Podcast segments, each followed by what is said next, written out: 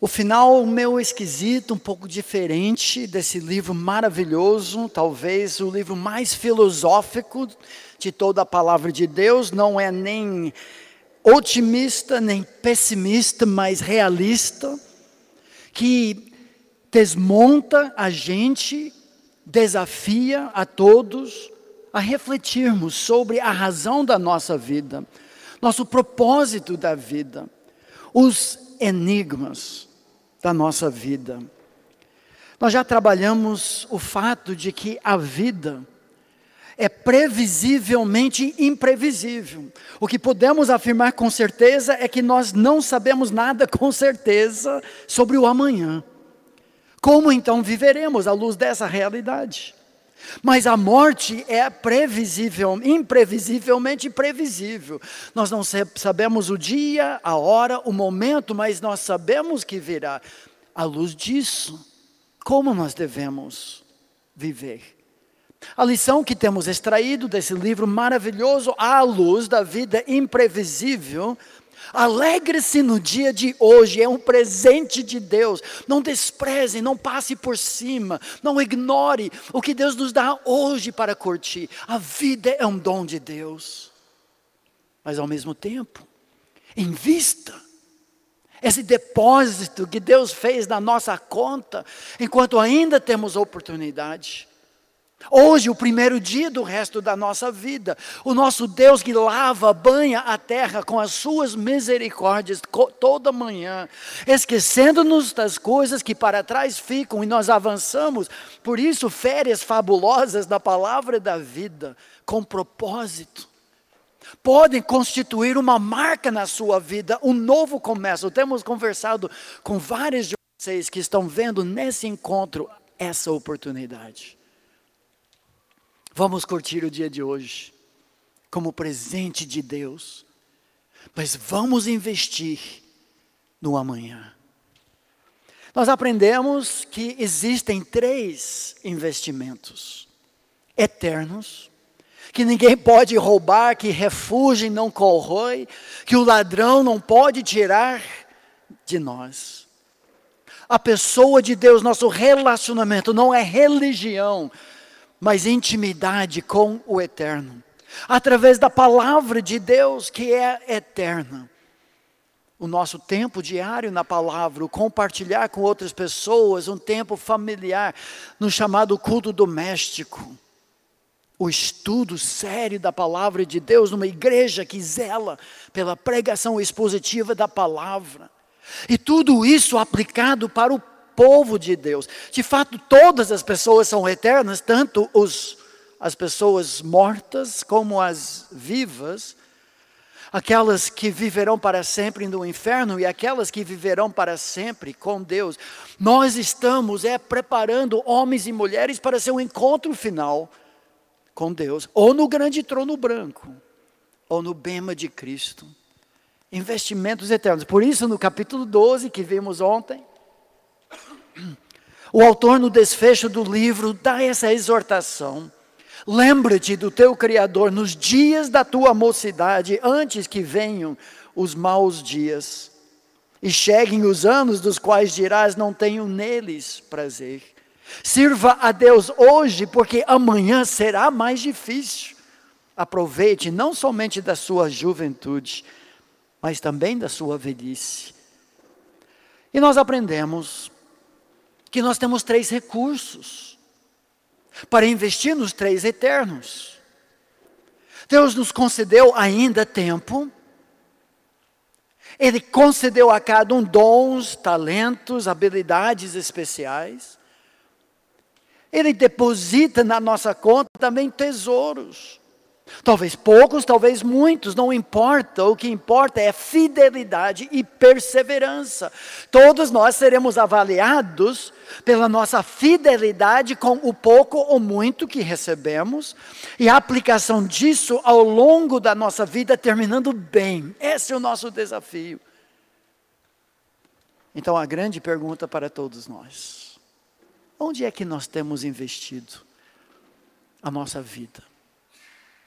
Não é para sair daqui sobrecarregado com culpa e ressentimento, remorso, mas com nova direção, novo propósito, ou talvez acentuando a decisão, é as decisões que já tomou. Não, eu vou continuar, nós estamos no caminho certo.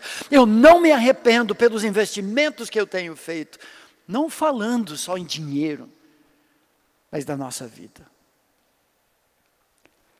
Eu não mencionei ontem, quando eu comentei sobre esse versículo do Salmo 90, que me parece, junto com o versículo 12, o Salmo de Moisés resume o livro de Eclesiastes. Esse versículo transformou minha vida quando eu tinha 17 anos de idade. Numa conferência de adolescentes líderes das mocidades das suas igrejas. E a realidade da eternidade parece que brilhou na minha alma pela primeira vez. Eu já era cristão, já tinha abraçado Jesus como meu salvador com 5, 6 anos de idade. Mas aquele momento em que eu estava tomando as decisões mais importantes da minha vida, me preparando para uma carreira, talvez na medicina, indo para algumas escolas boas dos Estados Unidos. Os dias da nossa vida sobem a 70 anos, em anos ou em havendo vigor a 80, tudo passa rapidamente e nós voamos. E o salmista então diz: ensina-nos a contar os nossos dias, a cada momento investir para o eterno. Eu poderia ter feito isso como mecânico, engenheiro, secretário, médico, qualquer coisa, mas naquele momento Deus se agarrou no meu coração. Eu tomei a decisão, não, eu, eu vou para faculdade cristã, evangélica, vou estudar medicina, mas eu também vou ter oportunidade de estudar Bíblia. Aquela decisão mudou o rumo da minha vida. Meus conselheiros falaram, Davi, você é louco está desperdiçando a sua vida, jogando a sua vida fora. Hoje eu entendo que eles eram loucos.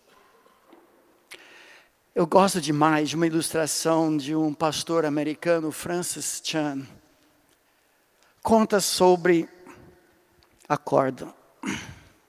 Eu trouxe aqui para repetir a original com ele, que eu saiba em que essa corda representa a nossa vida.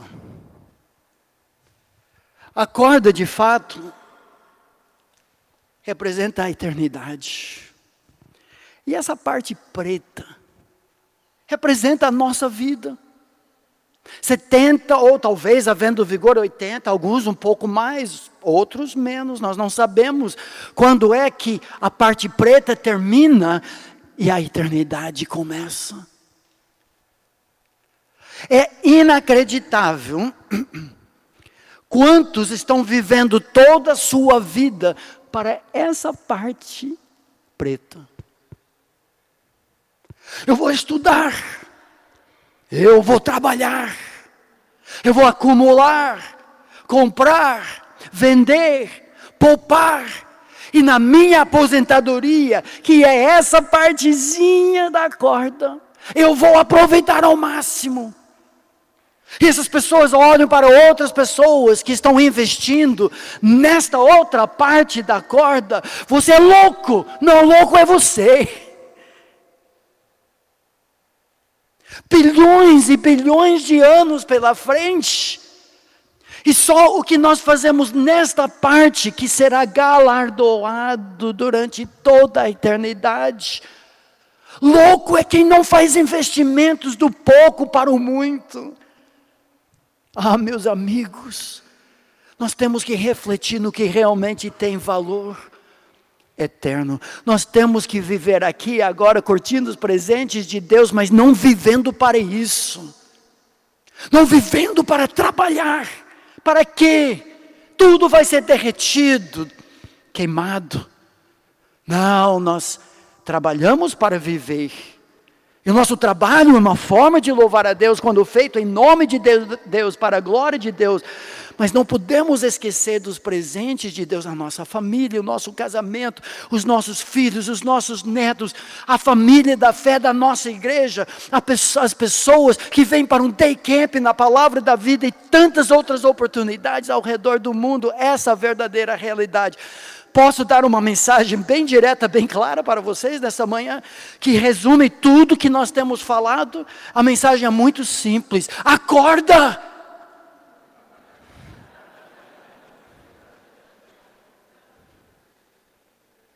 Acorda.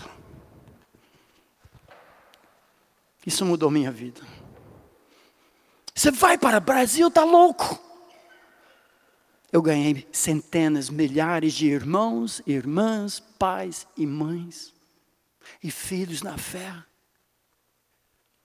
Não me arrependo em nada. Mas hoje nós chegamos no último texto desse livro, que de fato comecei a estudar com alguns que estão aqui dois anos atrás, a primeira metade, e hoje nós vamos encerrar tudo isso.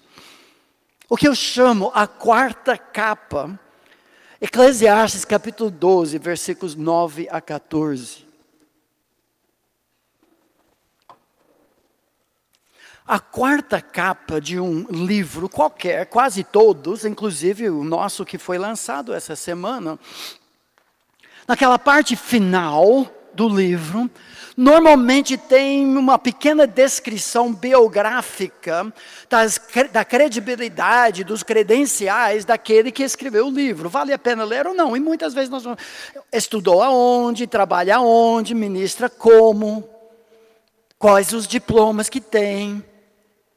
O livro de Eclesiastes termina com uma quarta capa, que é tipo epílogo mas que descreve os credenciais e a credibilidade de Salomão de escrever uma filosofia de vida.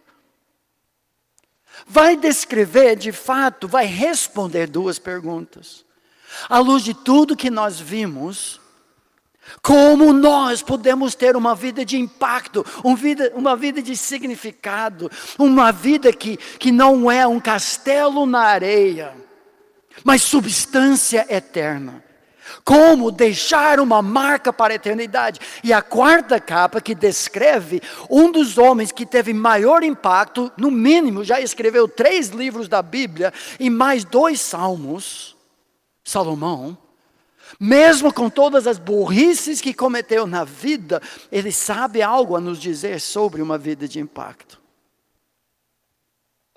Então, essa quarta capa de Eclesiastes termina listando as qualificações do autor que resumem a mensagem do livro. Olha o versículo 9. As versões têm várias traduções que começam falando do pregador. Alguns dizem o mestre, o sábio, o professor. A palavra correlete, outras versões até usam a palavra original no hebraico, vem de um verbo kahal, que significa congregar, assemblar. Nessa forma de substantivo, a ideia é aquele que assembla, aquele que congrega, aquele que fala para multidões. Essa ideia, o pregador, o professor, o mestre. O que é fascinante aqui é que Salomão era tão adepto, tão capaz, que essa função de ministração da palavra virou a sua identidade. Eu tive um professor na minha vida que era assim, o nome dele era Howard Hendricks, no seminário de Dallas. Deu aula de métodos de estudo bíblico por, se não me engano, 55 anos. Foi responsável em grande parte pela filosofia dos das escolas Palavra da Vida no mundo inteiro, em que nós enfatizamos três elementos: estudo da palavra, viver a palavra e ministrar a palavra. Nós veremos isso aqui. Professor Hendricks era tão capaz naquilo que ele fazia. Ele era o único de dezenas de professores no seminário e tinha o apelido Prof. Professor. Ele era o prof. Tinha vários professores. Mas cada sentença, cada frase dele era formulada de tal forma que você visualizava a verdade. Ele era tão perito naquilo que ele fazia que ele era o prof, par excellence, o melhor de todos. Correlete, o pregador era assim. Mas vamos ver essa, essa quarta capa e as qualificações para alguém ter impacto. Talvez alguns elementos dessa mensagem final não se encaixem totalmente na sua vida e outras, tudo sim. Mas temos uma fórmula aqui de sucesso, de impacto na eternidade para todos nós. Eu quero ler o texto e nós vamos ver três qualidades da pessoa que impacta vidas para a eternidade. O pregador, na atualizada, além de sábio, ainda ensinou ao povo o conhecimento. E atentando e esquadrinhando, compôs muitos provérbios. Procurou o pregador achar palavras agradáveis e escrever com retidão palavras de verdade. As palavras dos sábios são como aguilhões e como pregos bem fixados às sentenças coligidas dadas pelo único pastor. Ah, demais, filho meu, atento. Não há limite para fazer livros e o muito estudar em fado da carne. Todos os alunos que digam amém. A grande final é agora de tudo que se tem ouvido, a suma é: teme a Deus, guarda os seus mandamentos, porque isto é o dever de todo homem, porque Deus há de trazer a juízo todas as obras, até as que estão escondidas, quer sejam boas, quer sejam más. Senhor, nós clamamos a Ti que nos ensine nessas últimas palavras do livro enigmático, filosófico, mas tão contemporâneo de Eclesiastes.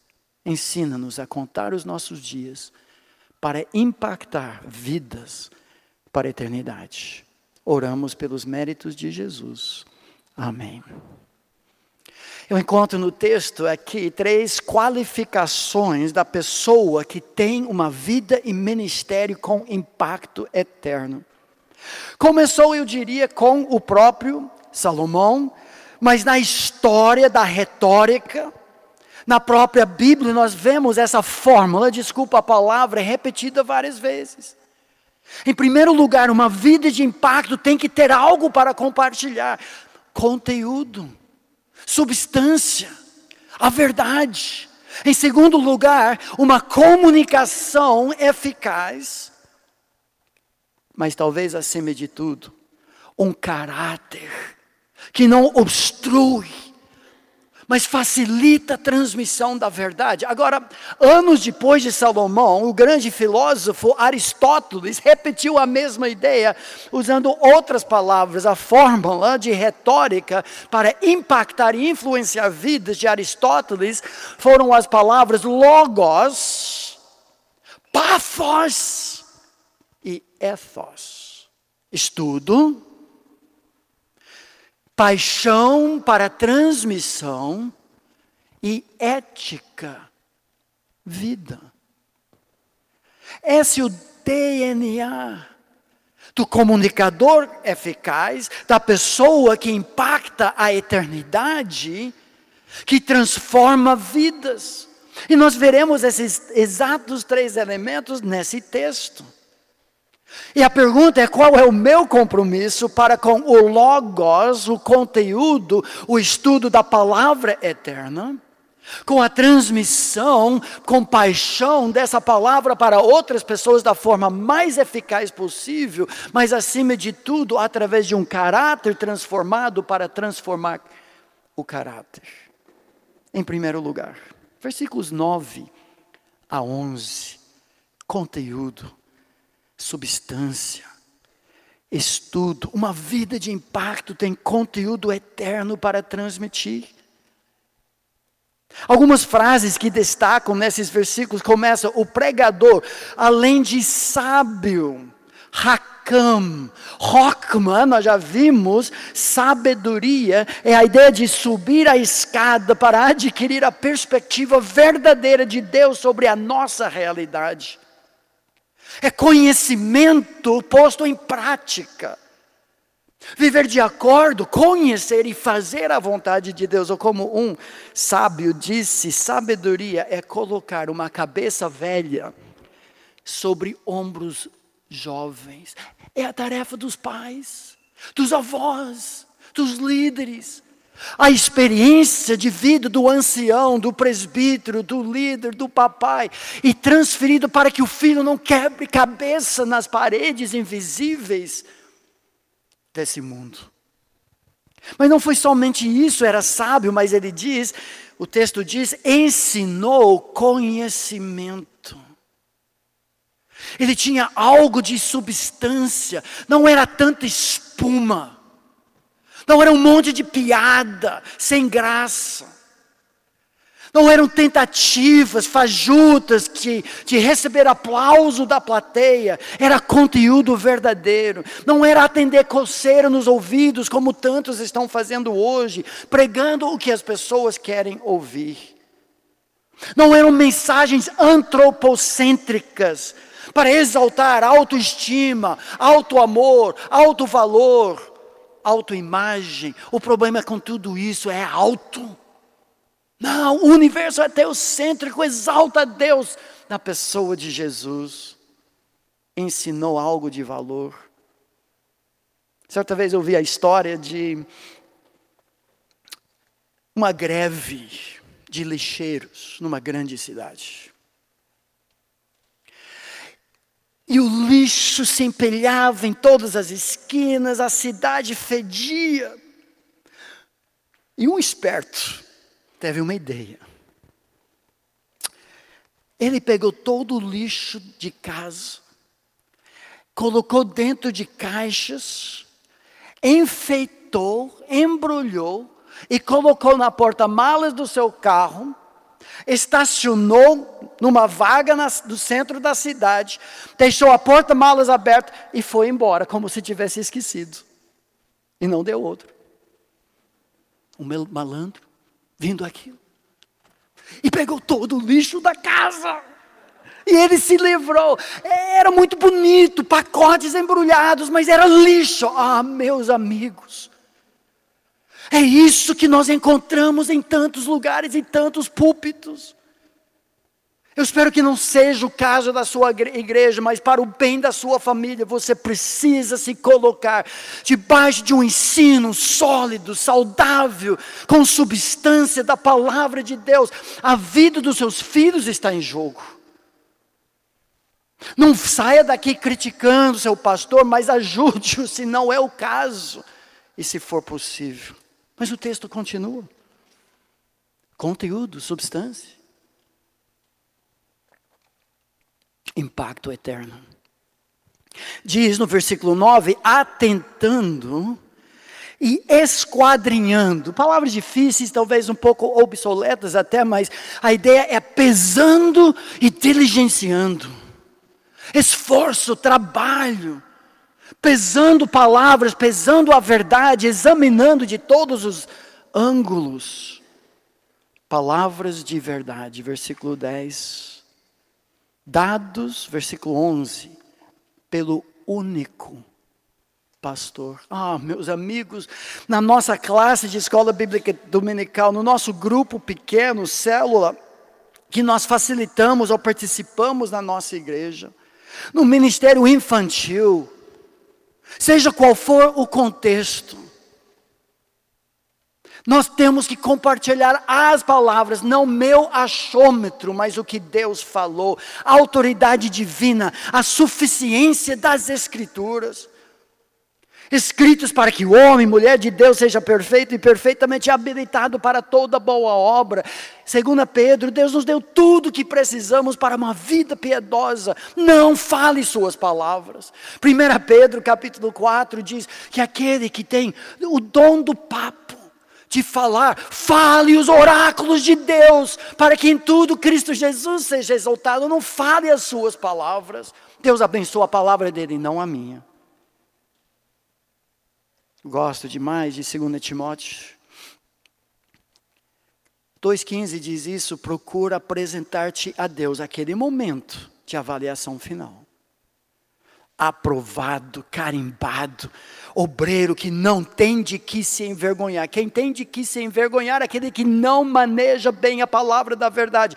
Quem não tem motivo de se envergonhar, aquele que manejou essa palavra manejar bem, literalmente significa cortar direito. A exposição da palavra de Deus não impõe ideias nas Escrituras, mostra no texto, é isso que diz o texto. Abre o texto como se fosse um polcã no meu palmar em casa. Eu vou chegar em casa, deve estar quase pronto o polcã. Eu levo para minhas aulas de pregação lá no seminário, porque pregar é isso, ensinar é isso. É enfiar o dedão dentro do polcã da palavra, abrir e distribuir gomos suculentos para pessoas famintas de uma palavra de Deus. Como nós precisamos voltar para isso? Conteúdo, substância. Eu não sei sobre a sua vida, qual é o seu compromisso. Alguns não estão tão voltados para estudo. Mas a leitura da palavra de Deus, a compreensão da vontade de Deus é imprescindível para todos nós. Você já embarcou numa vida de estudo da palavra de Deus para evitar os erros daqueles que não conhecem as Escrituras? Como eu e minha esposa ficamos tristes quando conversamos com casais, com pais, com avós, e, e fazem perguntas das mais básicas. Ninguém na igreja deles ensinou. Como é possível? As coisas mais elementares da palavra de Deus. A mamadeira nem tomaram. Porque não conhecem as Escrituras e dão cabeçadas desnecessárias da vida. Erramos porque não conhecemos as Escrituras. Eu não quero amontoar um monte de regras sobre sua vida. Tem muitas maneiras hoje criativas para nós estudarmos a palavra. Um tempo diário pode ser escutando gravações da palavra, mensagens, enquanto dirige naquele trânsito infernal, tomando banho, escutando músicas boas, evangélicas, baseadas na palavra de Deus. Quantos não têm nenhum tempo familiar na palavra? De tudo que tentamos fazer em família, talvez a melhor coisa foi o chamado culto doméstico.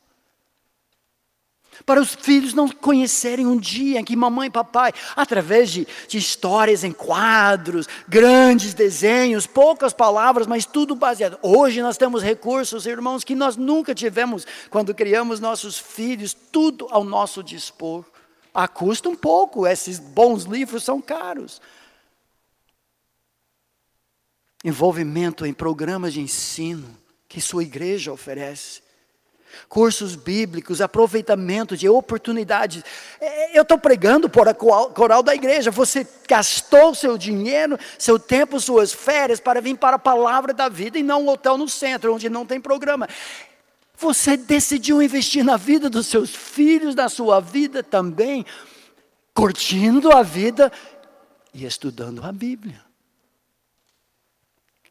leitura de livros, investimento nisso, e como eu falei, férias fabulosas, mas com propósito. Muitas maneiras.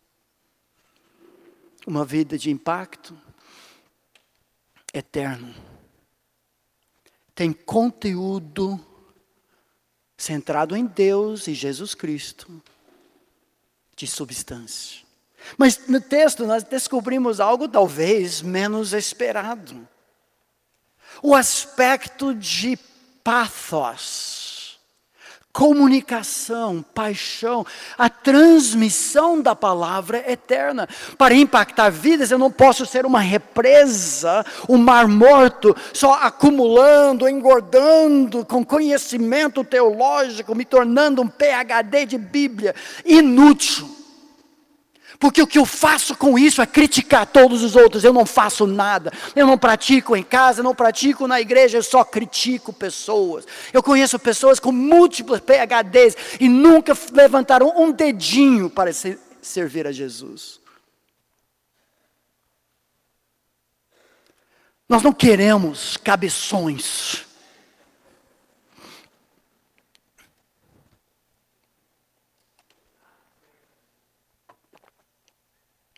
Uma vida de impacto, preocupa-se com a comunicação eficaz da verdade eterna. Tem algumas frases nesses versículos, olha na sua Bíblia, não só para mim.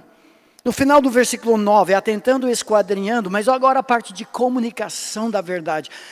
O pregador Correlete, ele compôs.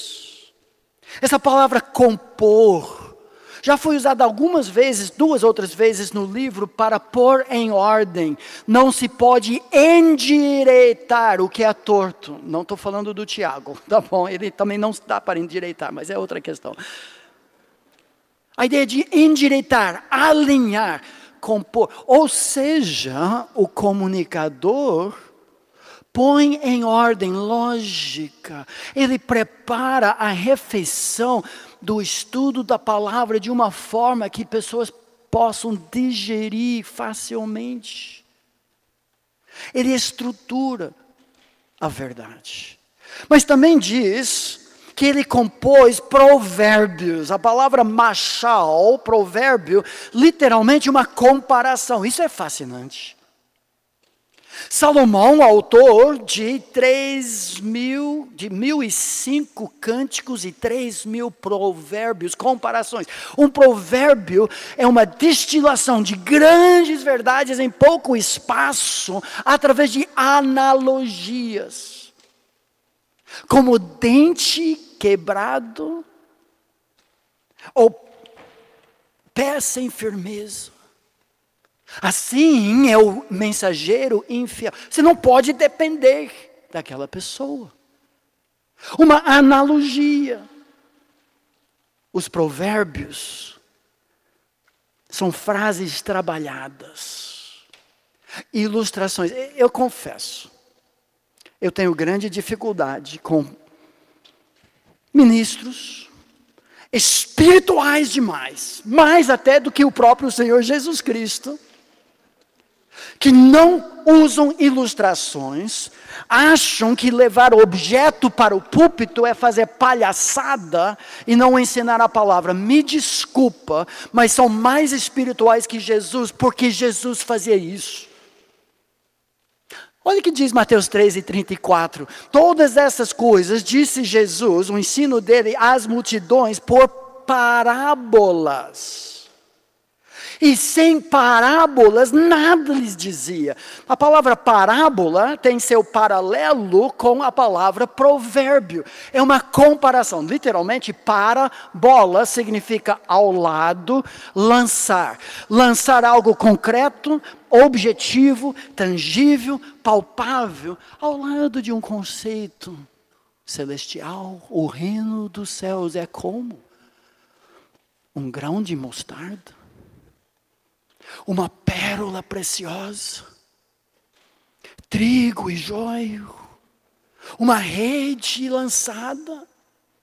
Jesus não ensinava sem ajudar pessoas simples como nós a visualizarmos a verdade, comunicação. Salomão fazia isso com, o texto diz, versículo 10, palavras agradáveis, literalmente belas, e ele escrevia com retidão, ou seja, ele escolhia a melhor palavra possível, conteúdo, comunicação eficaz, apaixonada. O grande comunicador é aquele que consegue transformar ouvidos em olhos.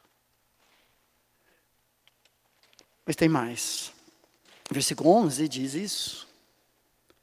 As palavras dos sábios são como aguilhões. Essa é uma palavra mais antiga e muitos desconhecem. Eu já descobri isso, mas o aguilhão é do fazendeiro.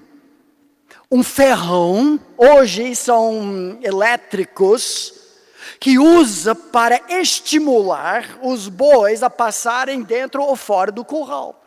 Então pega o ferrão e dá um estímulo. Bom, acho que não é. Alguma coisa assim. E vai!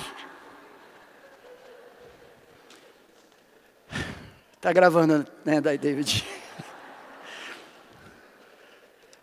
A comunicação apaixonada É como aguilhão e como prego, versículo 11, bem fixado. Há algum de vocês, como eu, conseguem lembrar alguma palavra de algum pregador, uma professora de escola dominical, talvez 40, 50 anos atrás, mas aquela palavra de alguma forma foi tão cravada na sua, no seu coração,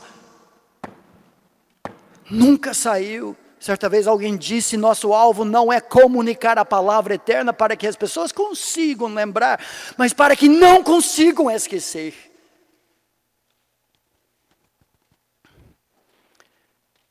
Mas cuidado.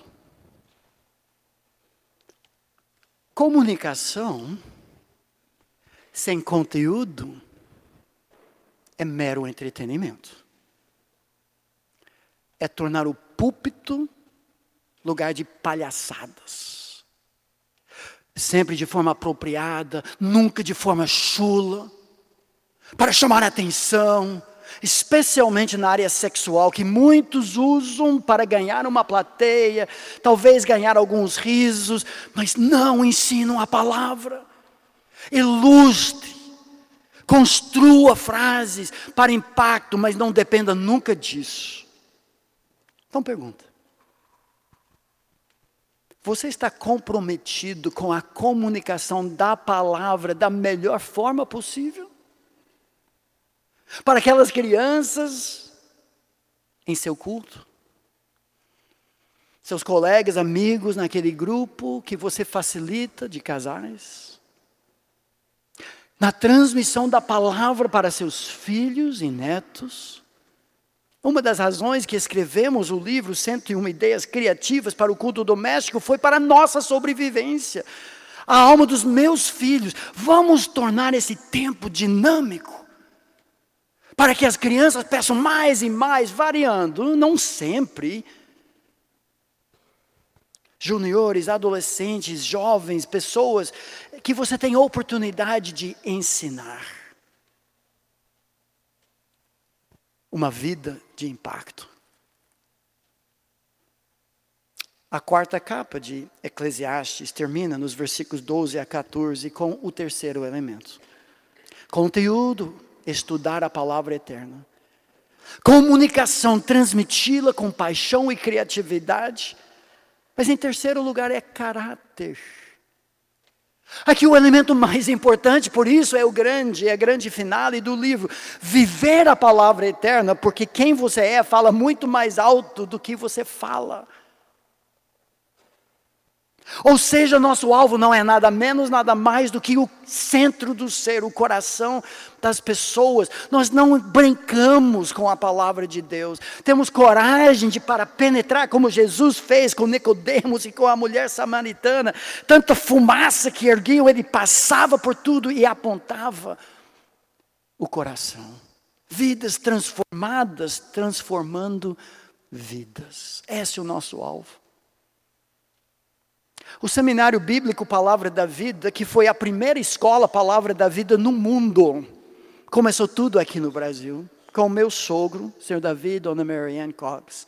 Em 1963 chegaram, 65 começaram com 11 alunos, hoje mais de 3 mil formados ao redor do mundo. Mas a filosofia básica que o senhor Davi Cox aprendeu do professor Howard Hendricks no seminário de Dallas, baseado em Esdras 7, 9 e 10. A boa mão do Senhor pairava sobre Esdras. Por quê? Olha o impacto. Porque Esdras tinha disposto o coração para buscar a lei do Senhor, conteúdo. E para a cumprir caráter, e para ensinar em Israel os seus estatutos e os seus juízos, comunicação, está aqui também. Uma vida de impacto e que tem diferenciado pela graça de Deus. Agora, muitas escolas também ao redor do mundo têm adotado essa ideia que é simplesmente o que você é fala tão alto que eu não consigo ouvir o que está falando. Você sabe como é isso. Eu espero que não aconteceu esses dias. Mas você vê um pregador, um pastor, um professor, momentos antes de subir no púlpito, brigando com a esposa, maltratando o seu filho, talvez chutando um cachorro e você se desliga. Sabe de uma questão ética, padrão moral. O que você é fala tão alto que eu não consigo escutar o que você está falando. Deixa eu contar uma história. Normalmente eu trago esse encanamento junto comigo quando não tenho que entrar no avião, porque eles podem achar que é uma bomba. Depois de uma viagem, alguns meses longe de casa, nós voltamos para casa e descobrimos que tinha pouca água em casa, estava pingando. E começamos a investigar em todos os lugares, caixas, encanamento, mas não descobrimos, até chegarmos na caixa da água, em cima de um morro, atrás da nossa casa, onde eu havia plantado um pomar também, tinha pés de acerola de ambos os lados, e, e finalmente decidimos, vamos ter que cavar. Começamos lá. Cavamos e descobrimos o problema. O encanamento saindo da caixa da água, em algum momento havia trincado e uma gota de água escapou. E as raízes dos pés de acerola, na hora, aproveitaram. E enviaram uma raizinha para sugar aquela água. Só que uma raiz chamou seu irmão: venha para cá, tem água abundante aqui. E a segunda entrou, e a terceira, até o ponto de que tinha tanta raiz de acerola dentro do encanamento que não passava mais água. Água que a nossa família precisava para tomar banho uma vez por mês. Padrão americano.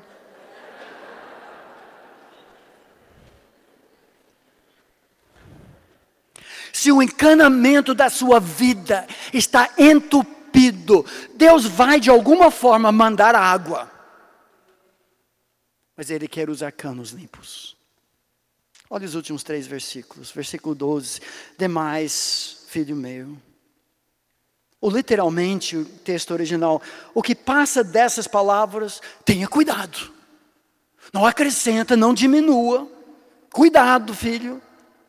Porque não há limite de fazer muitas palavras, muitos livros e o muito estudar enfado da carne. O que ele está dizendo é mais ou menos assim: pessoas estão sempre tentando registrar sua sabedoria em livros sem fim, mas não passa de tanta espuma quando não refletem as palavras e o caráter do Senhor.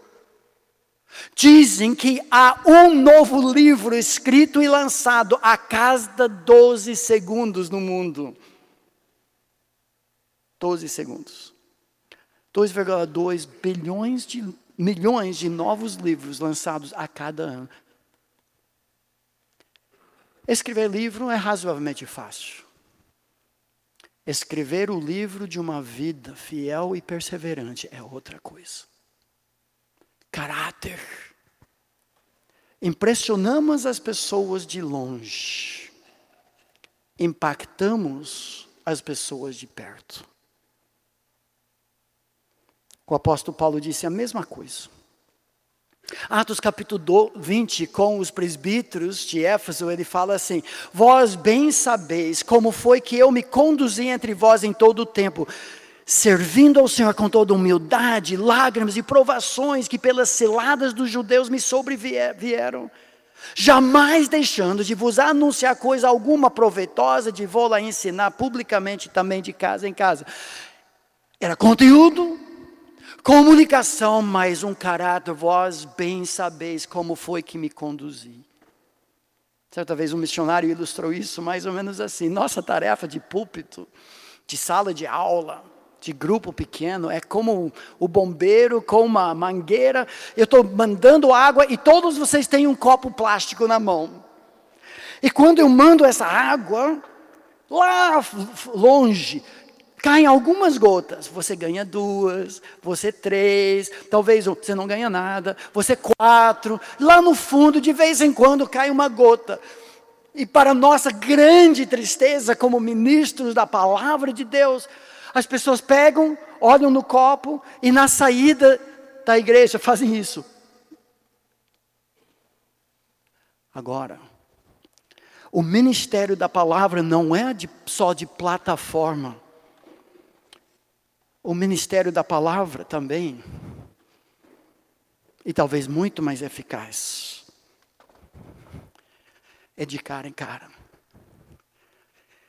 É encher no conhecimento, na intimidade, no ministério de aconselhamento, de discipulado, de convivência, eu posso encher o copo das pessoas. Para Paulo não era um ou outro, era ambos através de um caráter comprovado. E para terminar, os últimos dois versículos terminam exatamente ao contrário de como ele começou. A hipótese científica não foi comprovada. Vaidade de vaidades, vaidade de vaidades, tudo é vaidade. No final ele diz negativo. Tudo é importante. Cada gota de água em nome de Jesus é importante. Tudo será lembrado de tudo que se tem ouvido, assuma é. Teme a Deus, tem um relacionamento com o eterno, guarda os seus mandamentos, a palavra de Deus. Esse é o dever de todo homem, porque Deus há de trazer a juízo todas as obras, até as que estão escondidas, quer sejam boas, quer sejam más. O grande trono branco para as pessoas más que não abraçaram Jesus. O bema de Cristo, o raio-x de tudo que fizemos. Conteúdo sem caráter gera diabos mais espertos. Como ter uma vida de impacto? Como deixar uma marca para a eternidade? Precisamos de substância, o conteúdo da palavra. Precisamos desenvolver a melhor maneira de comunicar isso sem depender da nossa eloquência e, acima de tudo, um caráter transformado por Deus para transformar a vida de outras pessoas. E esse é o meu desafio para você nessa manhã. Ainda teremos uma, um momento hoje à noite de encerramento, mas eu quero deixar essa ideia uma vida de impacto. Investe a palavra eterna em pessoas eternas. Para a maioria não vai ser de mangueira, não. Vai ser de copo em copo. Ou seja, acorda, igreja. Não vivamos para essa partezinha que talvez nem venha e sim aquilo que há de durar para toda a eternidade. Obrigado, Senhor, pelo desafio da tua palavra, na quarta capa do livro de Eclesiastes. Oramos em nome de Jesus. Amém.